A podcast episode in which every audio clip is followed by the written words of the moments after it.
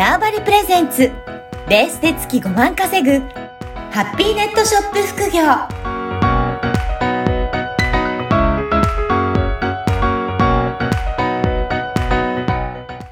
こんにちは、小ラボの岡田です。こんにちは。可能性を広げるネットショップアドバイザーのおじろです。よおじろさん、今回もよろしくお願いします。ろしくお願いします。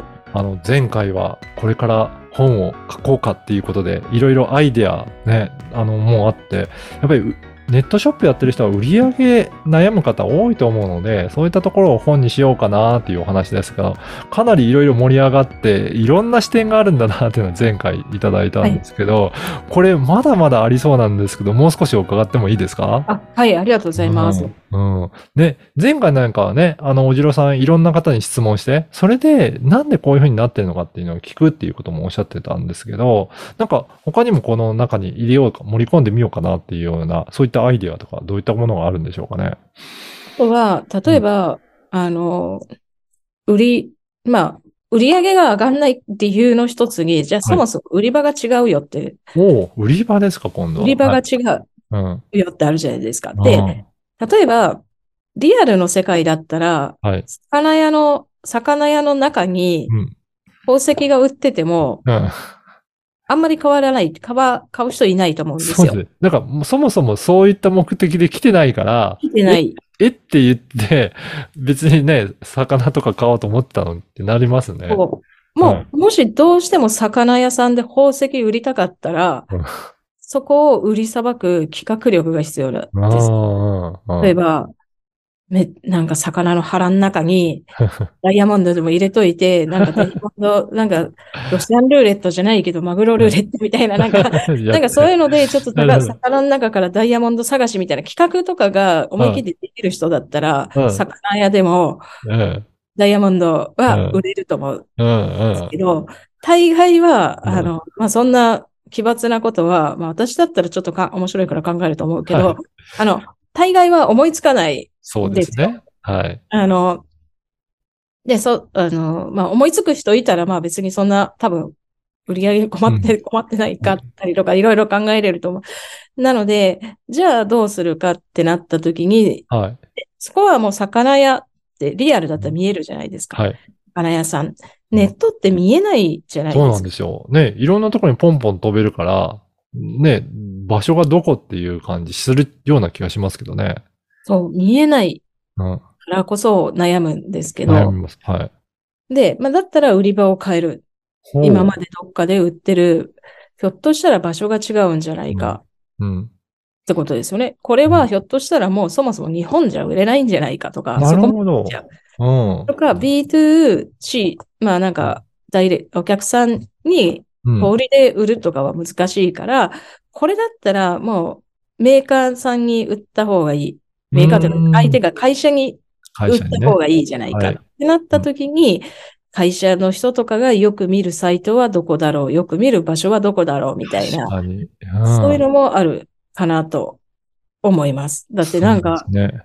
個人の人でですよ。例えば、えっ、と、まあ、う、うまい棒1000本セットみたいなやつが仮にあったとして、それを個人の人に売るとかって結構大変だと思う。うん。そうですで、ね。そういうの欲しい人ってなんかイベントで使いたい人とか、ああ、そうですね。ただそういう人が見るとこで売った方がいいいいと思う。確かに。うん。だからそこの、ね、買いたい人がどこに訪れるかっていうこともちゃんと考えて商品、サービスとか置いとかないと、そもそも売売ってる場所が、売りたい人が来ない場所に売ってても確かに売れないんですね。そうなんですよ。まあ、あと逆もありですよね。うん、例えば海外とかで売ってても、いや、そもそも日本でも何の知名度がないうんやつで、外、売れるわけない、ないじゃんっていうものあったりするんですよ。何でも海外みたいなうが、小売りだとあったりとかもするし、まあ、まず、えっ、と、ち違うじゃんみたいなのもあるし、うんまあうん、それが果たして、正し、合ってんのかなっていう疑問はやっぱちょっと持ちつつ、うん。やっぱり、えっ、と、売り上げに伸び悩んだりするっていうのも、理由っていうか原因があるはず、うん。ありますよね。うんだ。からいくつか原因があって、その中で自分の原因はこれだって分かれば改善する余地が出てくるかそうら、ですね。何もわかんないともうやめるしかない。んいやいい、みたいなさ、うんなっちゃうので、っていう感じかなと思いじゃあま、す。その売れなかった時は、どれが原因だろうっていうような、まあそのあたりの当たりをつけるようなところは、やっぱりある程度こんなパターンがあるって知らないとなかなか見つけるの難しそうですね。なんですよ。やっぱ知った方がいいし、うんあとは、うん、あの、もう、もうどうしてもこれをここで売りたいんだっていううんのがあれば、そこで売れる企画を立てるしかない。はい。はい。なるほど。じゃあそういったところを、まあいろいろ考えながら自分で考えたりとか、そういったところを、あの、見ていきながら、じゃあなんで売れないんだろうっていうのはやっぱり自分のお店でちょっと考えてみた方がいいですね。うん。うん。本当本当それがね、できると、やっぱり、で、楽しい、楽しいと思います。うん。ね、やっぱり実際売れてこそ本当に楽しくなりますし、で、やれることもなんか増えていきますよね。売り上げになっていって、それでお金も入ってくると。じゃあ次はこういうのも仕入れたりとかっていうので挑戦できたりとかしますね。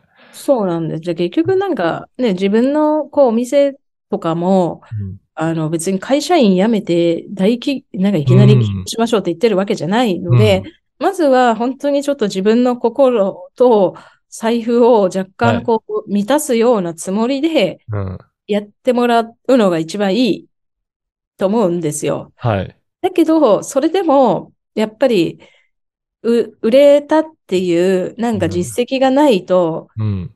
誰に向かって私は生きてんだろうみたいなさ、なんか、そうですね。モチベ自分の心とかを満たすためにやったもので、自分の心が逆になんか、あの、モチベーション下がって嫌になっちゃうっては、非常にもったいないなっていうふうに思うのそうですでね、うん。はい。だからそれもね、本当に売れる場所に行って売っていかないと、まあ自分のこと知ってもらわないとなかなかなそうな販売にもつ。あの、つながらないし、やっぱりそういっていうふうに考えると、えー売れない原因っていうのはいろんなところにあるんだなっていうのが改めてわかりますね。うん。そうですよね。うん。うんあ、でも本当これって、ね、あの、結構ヒアリングしないと本当はわかんなくて、確かに今までもなんか相談を受けてめちゃめちゃヒアリングして、うん。で、まあ自分自身でなくって、こうなんで売れてないんかなは、うん。ヒアリングしたことなので、まあそれをなんか、まあなんかちょっと本にしてまとめれたらな、うんみたいなふうに思ってます。これ自分でね、そうですよね。なんか、えー見つけようと思ってはもう、別の視点がないとなかなか見つからないですけど、こういうふうに本になって、こういった項目ごとに分かれてると、それぞれをチェックして、あ、これだったら当てはまってるかな、どうかなっていうふうに、なんかそういったところで調べやすいような感じもしますね。そうなんですよね。やっぱり、あの、自分自身も、まあ、売れない経験ってすごく今までしてきて、まあ、うんその時に何したか、だったら全部、うん。売り場を変える、はい。売り場を変える、撤退、もう最終的に撤退するっていうあれもあるんです。じゃあその選択肢もやっぱりあるっていうことですね。もう全然あると思います。うんはい。うん。だからそういったところも含めて、ご自身でどういう選択肢があるのかなっていうところを見ていただけると、まあ、売り上げえ悩んでる方も多いと思うので、参考になるんじゃないかなと思います。ぜひね、これ、出版したらまたご報告いただけるといいですね。はい、ぜひぜひ。はい。しあの、ご報告、まあ楽しみにしております。